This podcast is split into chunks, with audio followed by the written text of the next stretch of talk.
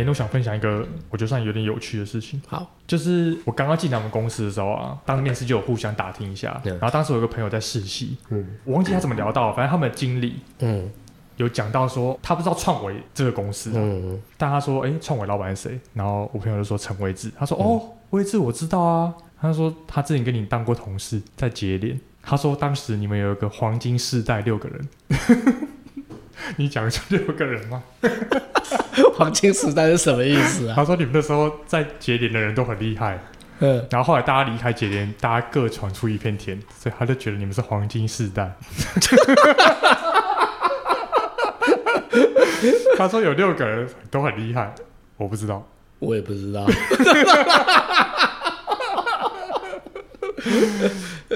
我知道，我当时听到觉得哇，我觉得不会有这个黄金时代的这个问题。我觉得节联的老板哦，张敬宇先生，他的就是他的就设计理念啊，嗯，还有他的做事的态度跟方法，其实呢就可以培养出很多优秀的年轻的工程师。哦，就是你不会被局限在好像一般所有的住宅就是两足系统哦，你会需要哦有这种。不同做法的这一种创意的这种要求，然后呢，坚、嗯、持，嗯，哦，你要做特殊的东西，你一定要有足够的坚持的毅力，嗯，你不够坚持，你绝对做不出特殊的东西来。再就是对细节的要求，一般顾问公司对那种细部设计都是都是非常的呃不够深入，但是细节其实是最重要的，细节其实是最重要的。哦，所以当时带你们那群工程师都，大家素质都不错了，对？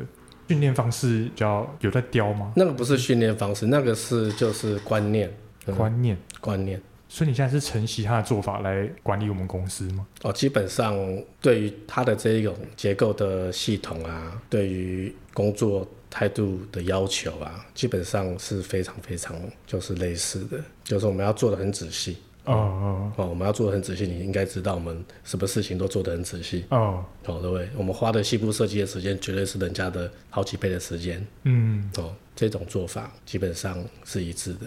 诶，他是一开始回台湾就可以教那么多特殊案子吗？还是也是慢慢培养起来？那本来就是在世界各国有很多的作品的经、哦、经验啊，在回台湾前就蛮有名的了。是啊，是啊，是啊，是了解。因为想说要可以够坚持的话，另一方面也是自己要够大咖吧，不然比如建筑师或现场人可能也也不太会理你啊，就可能实力也要够了。因为也要建筑师配合，就是这一类的顾问嘛。嗯、哦，你假如是觉得这个顾问做的太太多意见，哦，哦没有办法都照他的话。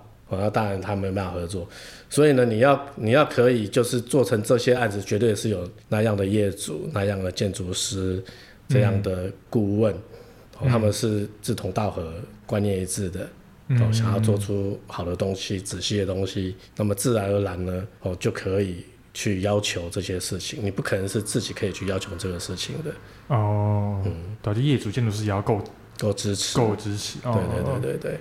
那我是想说，因为很多听众可能不太知道，这那个公司其实蛮厉害的，就蛮多，嗯、其实是蛮多代表作。我觉得，对对对对对，像什么故宫南院啊，或者是对对对对对对对，陶朱影园之类的，嗯、都是对对对对对。像我上周是有去嘉义的故宫南院呢、啊。哦，我去之前就有先问你说，哎、欸，有没有什么特殊要注意的地方？然后你跟我说很多都买起来了，在隔震垫。但我去现场看，还是觉得很多很厉害的。哦，是啊，像在入口有一个钢梁啊什。呵呵呵呵。那个是你还在的时候就有设计的吗？还是是之后、哦？我还在的时候就在设计。嗯，它基本上就是一个实量体，一个虚量体。哦，实量体是有 RC 墙的，虚量体是玻璃帷幕的，所以一个很重，一个很轻，然后。在一些地方交叠在一起，嗯，哦，那时候呢，就是要做到隔震的等级嘛，嗯，哦，那隔震的系统呢，其实隔震垫的选择是很重要的，嗯，有些隔震垫它是对于它承受的轴力，哦，是会影响到它的侧向精度的，嗯、哦，那像这种一边很重一边很轻，你要去调整每一颗支撑垫的大小，让它在摇晃的时候不会是有扭转的这一种情况的话呢，嗯、哦，那变成是摩擦蛋白是比较适合。因为它不受这个重量的影响，就这样子，嗯、所以后来那个案子就是用摩擦单板隔震的一个系统这样子。因为格子案子现在台湾应该不太多了，好像也蛮多的，现在应该也蛮多的啊，蛮多的。对啊，对啊，对啊，我觉得应该是越来越蛮多的，对对对，越来越多。嗯，哎，那入口那一块你觉得怎么样？入口哪一块？入口一些很长的不同斜率的钢梁这样。哦，那个就是有一些。行架在里面把它挑出去了，有没有看到？哦，你看到应该是玻璃量体嘛？玻璃量体悬挑出去，一个框一个框的一个钢构嘛，哦、对不对？哦，哦，一个框一个框，它当然没有办法悬挑很远嘛。哦，所以它的里面玻璃里面还有一个行架结构在。哦，靠行架结构把它行架来把它支撑住，对对，对，拉住，对对对。嗯、哦，哎，其实我看到这种案子啊，我想说有没有可能？有没有可能状况就是建筑师可能原本设计一个东西，但你们结构技师角度会说，我们其实可以把它设计的更屌，然后你们帮他改它的外观，有可能这样反向的操作？呃，这个是一定会需要的，哦、会需要，因为建筑师他就是需要结构技师给他这些资讯，让他的设计可以做得更好。所以结构技师可能要有点美感嘛，就是你可能要知道，因为结构技师你不一定是美感，你可能要了解建筑师的的想法，这个案子是什么哦，哦，所以你可以就是在他的这个想法之内呢，去帮他想一个更好的一个结构系统这样子。嗯嗯嗯，那你可以讲一点陶朱隐园吗？陶朱隐园大家可能比较。也是一个就是隔震的案子啊，我阿它也是一样，就是用摩擦蛋白，然后隔在最基础的最下面这样子，嗯嗯，上面就是旋转的结构，旋转有一个核心的扣在中间这样子啊。哦，它的施工难度很高，施工难度很高，嗯、它施工难度很高，因为你你的上面是一路旋转上去，嗯，哦，所以你你灌浆之后呢，通常我们预拱就是垂直向的预拱，但是因为旋转的关系，所以它水平向也需要预拱。哦，让它灌完浆的重量呢是回到想要的位置。哇，可是这种那么特殊的话，你们有需要我想看一下吗？施工的时候我已经不在那边了。但比如说现在如果有类似这种特殊的案子的话，因为我看你很少很少去看现场。我们都是在重点的时候去看，就是你会知道哪边是重点，你自己设计的时候你会知道哪些是重点，然后你会在那些时间点去看这样子。哎，是不是这样？通常看都是看还在工厂的时候啊？呃，有些是在工厂，有些是在工地啊。哎，那我想问，以你这样开业过来人的经验啊，就你自己在前公司可能学到什么地步的时候，你会自己感觉到哦，自己好像有能力可以独当一面，然后可以出来开业。其实我们从来没有想过要自己开业啊。你说之前哦？嗯，我之前在那边，我就是把那一个公司当成是自己的公司这样子，我从来没有想到自己开业。啊，你怎么后来出来开业？那个就是因缘际会。的情况才会自己出来开业。你是之前在那里做一做，觉得哎、欸，其实公司文化真的很不错，所以就一直想带下去是是？就是你接触到的东西啊，哦，很多都是很有挑战性的啊，所以做起来会有成就感。那如果以实力来说，你有没有感觉到自己可能做到什么地方，觉得可能可以 hold 住一个案子，然后都不需要靠老板这样？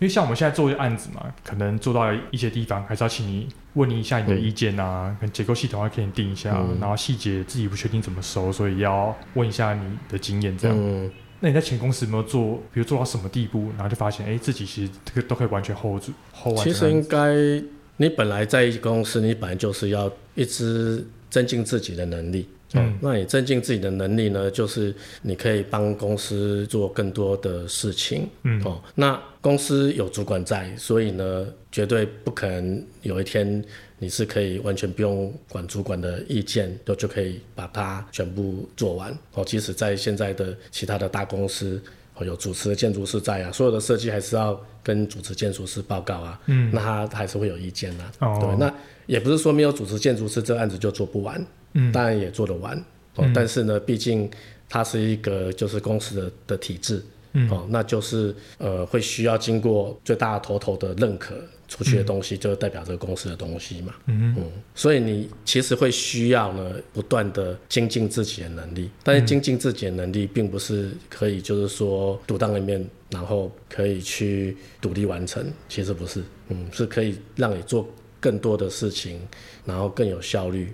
这样子，哦、嗯，因为我是想说，即使一个很厉害的人，他自己做可能都做完，但是毕竟要签证跟不签证，我觉得还是压力有差吧。所以如果你签证不签证，我是不觉得是会有压力，嗯，因为你自己做的东西，哦、你会对他有信心。嗯，你假如你对自己做的的东西没有信心，那签不签证都一样没有信心。可是像我们现在做不做，可能大部分可能比如说九十五趴东西我们可以完成，但是给你看完之后，你可能还是会发现那五趴没考虑到的地方，请我们检核。嗯，但有肯定到一百趴，就是都说，哎、欸，其实该想的都想到吗？当然有可能啊，当然有可能啊。哦，就是继续精进的感觉吗？对对对对对。哦，嗯，哎，那可是像你到你这个程度的话，你要怎么持续进步啊？持续进步，你还能跟谁讨论？其实有没有进步，你也不知道你有没有进步。但是呢，你应该是应该要说，你对于结构的感觉有没有越来越敏锐，有没有退步？哦，哦，因为我觉得结构工程师哦，最重要的呢，并不是你多会设计，嗯，哦，其实是对结构的感觉。对结构的感觉，对结构的感觉哦，你就是要有那一种感觉的能力，知道说他有没有问题，他做得出来做不出来啊，嗯、哦，他有没有更好的方式啊，这一种。哎，其实我在录我们这集之前，我有先问我的那个粉砖的人说，哎，有没有人想问未知问题的？嗯嗯嗯，就有人问说，就是我们这种结构技师这种行业啊，有没有可能会被 AI 取代？有没有可能被 AI 取代？我也不知道 AI 会不会厉害到。他自己有思考的能力，但是在我们有生之年，我猜想是不可能。因为毕竟可能分析能力也蛮厉害的，嗯，因为就是程式的东西啊。你假如只是做一些标准的梁柱系统，那是有可能，哦，对不对？然后梁柱系统有可能，嗯。但一小是要去做一些系统的一些判断、美感的一些哦调整，嗯，哦，那应该还有一些需要人性的部分吧，对不对？对啊。美感应该应该是真的没那么快。我自己是不担心结构技师会哪一天没有饭吃，哦、就是说你各行各业，不管电子产业多蓬勃发展，它还是有基础的设施要做嘛。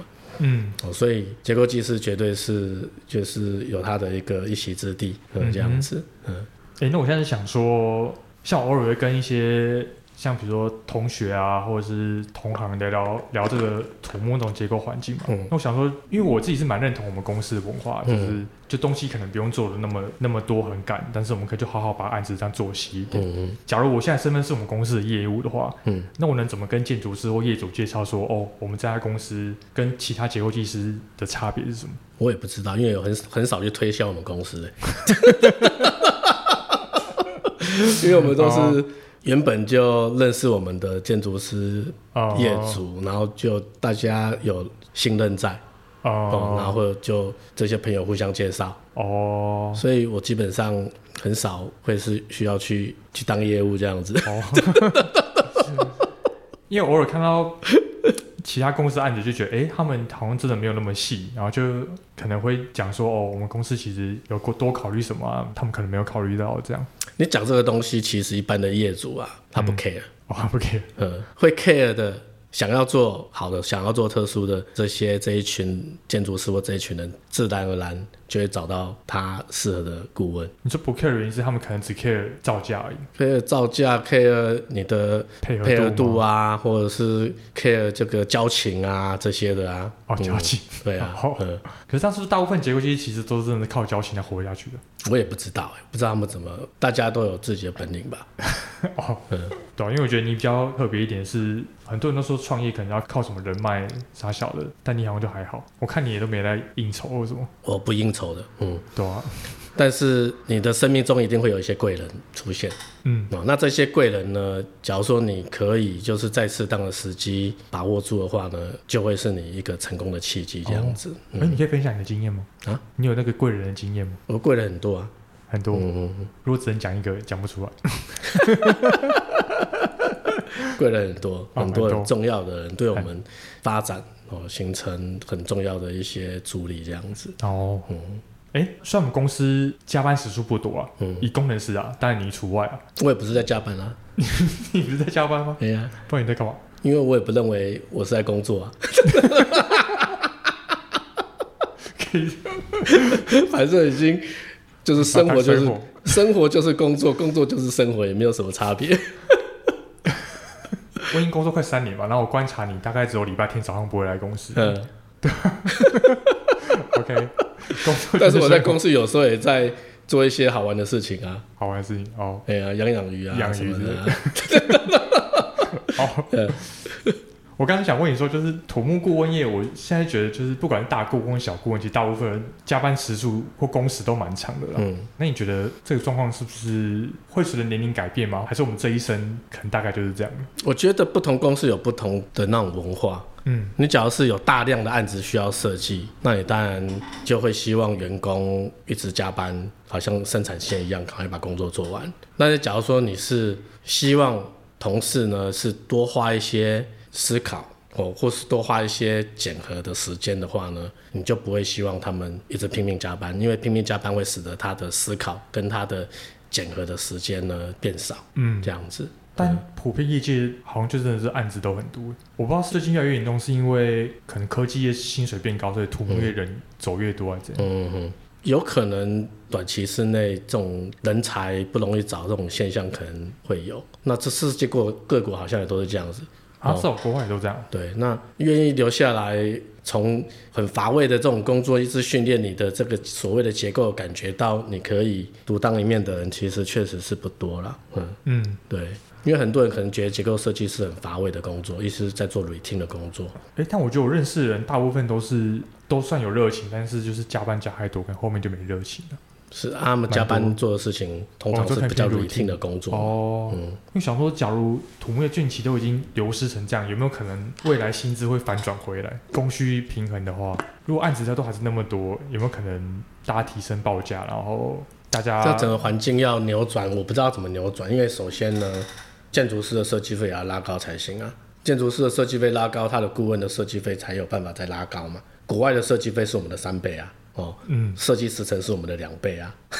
你说设计什么？设计的时程啊。哦，嗯，哦，他们可能一个案子要设计个两年啊，我们要设计个一年。嗯、那有些顾问公司可能必须要几个月就要设计完了，哦、对不对？所以国外玩得起，但台湾玩不起，是不是跟国家财力也有关？我不知道哎、欸，搞不清楚这是怎样的一个环节。好吧。那就只能继续加油。这种环境，假如可以改善，当然很好啊，对不对？哎呀，但是就不知道这种环境是要怎么改善，不知道啊。哎、欸，那我最后想问你，就是像我自己大概工作三年嘛，嗯、我的听众应该大部分也都是像我这种三十岁或是学生，嗯嗯嗯嗯，就年轻工程师或学生阶段。那你一个过来人经验，有没有什么建议给我们？我觉得就是做事要有。足够的坚持，足够坚持，坚持哦。这个坚持呢，包含你要坚持，你要一直有所进步，有所学习。你要坚持你做的东西呢，是很细心的。那因为你有够的这个坚持呢，花时间下去，你才有办法去吸取那个经验或者是那种感觉哦。嗯、那这种坚持呢，也才有办法累积你。的一些包含人脉啊，你假如说你做事是不够坚持的话，其实你很难跟建筑师啊，或者是业主啊的高层啊，有更进一步的交陪这样子。你绝对是要是在一个足够时间的一个认识下，人家才会信任你嘛。嗯，这样子。所以我觉得要有足够的坚持，包含做的事情，去培养你对这个结构的判断能力跟感觉。哎、欸，其实我要培养一个判断能力的感觉，是不是进哪个公司影响也蛮大的？对。因为假如你那个公司只是要你像生产线一直分析模型出配金，嗯、分析模型出配金，你要怎么去感觉它？哦，你连去看你的配筋正不正确的时间都没有。哦，哦，对不对？